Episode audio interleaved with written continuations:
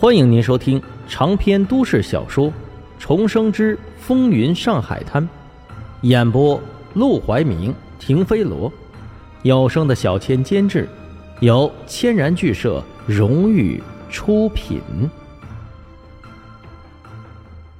第二百零九章，两个条件。呃，当然了，我肯定是不会告诉他的，我嘴严着呢。再说了，这秘方也不在我手上。好些调味的工作都是沈叔负责的，我就是想告诉您一声，让您小心着点别着了那金门大饭店的道。知道了。沈梦生一时之间倒也没心思理会这些琐事，反正秘方牢牢地掌控在他和沈广川的手上，谁也别想套走。教那些厨师的家常菜，他们倒是练得很熟，但一来这饭馆打着卢小家的名头。这些厨师，除非是想死了，才会背叛春生饭馆去跳槽；二来，饭馆给他们的薪水远远比其他饭店的厨师高，他们傻了才会走。对这些，他还是很放心的。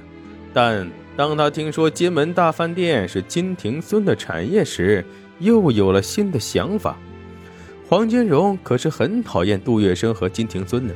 杜月笙，他一时半会儿动不了，但要是能挫挫金庭孙的威风，一定能帮黄金荣出一口恶气，也算立了个小功劳。同时给金庭孙一点小小的警告，让他少来招惹春生饭馆，一举两得。怀着这样的心思，沈梦生来到了何风林的司令部。这不是他第一次来了，因此一经通报，他就顺利的见到了何风林。七点还没到，你就想出来了。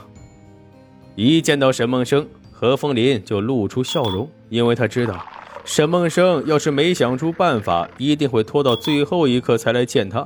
但现在才过去三天，他就出现了，这说明他一定是想出了对付徐仁的办法。他能不高兴吗？沈梦生的办法一向高明，不管是对卢小佳还是对黄金荣，都有用的很，甚至。帮他搞定家里的老婆孩子，都立了很大的功劳。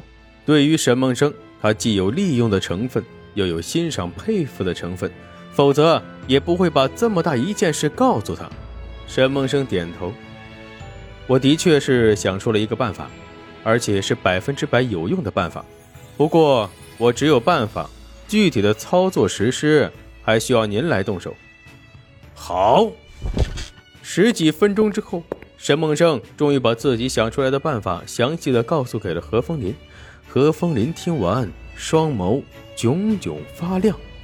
好，好啊，这个办法的确是行之有效。沈梦生，这件事要是成了，你可是帮了我大忙啊！沈梦生等的就是这句话，他立刻打蛇随棍上。那何司令能不能帮在下两个小忙啊？这就开始谈条件了。要是放在往常，何风林肯定不会答应。但现在他心情异常的好，竟然难得的哈哈一笑，点上一根烟道：“哼，能跟我谈条件的人不多，你说说看吧。”本来他以为沈梦生会提出把沈宝带走，却没想到沈梦生一开口说出来的事。竟全然和沈宝无关。听说下个星期何司令要去南京开会，而且那还是个很庄重的会议。到时候会议的内容和结果还会登报，请问是不是有这回事啊？这件事沈梦生知道也不稀奇，因为早就传得满世界皆知了。何凤林点了点头，有些不明所以。这和沈梦生有什么关系？他又不打仗，也不搞革命。就是开饭馆、管理赌馆的小流氓，问这干什么？是这样，何司令也知道，卢少爷开了个戏院，戏院里现在缺少像样的台柱子，有个叫孟莹和林志轩的，是我们主捧的对象。我想何司令如果不介意，能不能带他们一块过去？何风林一怔，愕然地看向沈梦生：“你让我带两个戏子过去开会？沈梦生，你脑子被门挤了是不是？”那种庄重的场合，严肃的气氛，他也连话都不能乱说，还带两个戏子过去。亏他还以为沈梦生是个拎得清的，谁能想到他竟然说出这么不像话的话？沈梦生见他生气，立刻解释：“您别着急，我让您带他们过去，不是想让您难堪，而是我听说这样的会议一般都会持续三四个小时，中间呢一般会有半个小时的休息时间，这个时间呢会找人表演。是有这么回事可是表演的都是大师，要么都是高雅的音乐，你让我带两个戏院的戏子过去，这算什么？”他话还未说完，沈梦生就打断道：“我保证他们表演的内容高雅，我也保证在场的所有人看完表演之后都会喜欢。否则，您回来之后就可以毙了我。”自认识沈梦生到现在，何风林还从未听过他说这么严重的话。他有些震惊地看向沈梦生：“你就这么自信？”众口难调，他怎么知道所有人都会喜欢？沈梦生点头，就是这么自信，因为他看过各种正式的、不正式的演出太多了。即便有人欣赏不了，也不会在那种场合下为了一个演出发脾气。他们更注重的是，还是开会的内容。中间休息的时间，只要表演符合气氛、庄重而典雅，又带点新奇的创意，就一定能博得满堂彩。要做到这般境地。对沈梦生来说，就是小菜一碟，他只需要一个机会。话都说到这个份儿上了，而何风林以后说不定还用得着沈梦生，便缓缓的点了点头。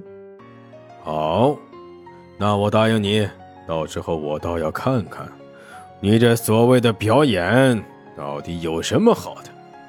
沈梦生点头，那我要说第二个小忙了。何凤林淡淡一笑。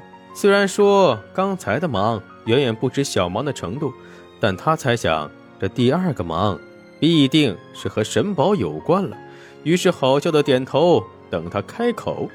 哪知道沈梦生所说的第二个忙，竟然也和神宝没关系。今晚荣叔会在春生饭馆和杜月笙见面，谈论的事情和烟土有关。上次烟土的事，何司令也拿到了很大的好处。现在各路关卡都被何司令卡着，所以我猜想杜月笙一定会找到何司令，请何司令帮忙。沈梦生说到这里顿了一顿，眼神认真。